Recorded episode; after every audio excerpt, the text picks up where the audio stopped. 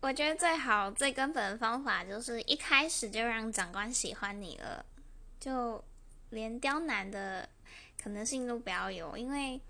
喜不喜欢一个人哦，这种事情就是无解的，他都已经要刁难你了，那其实你做什么基本上不会有太大效果啦，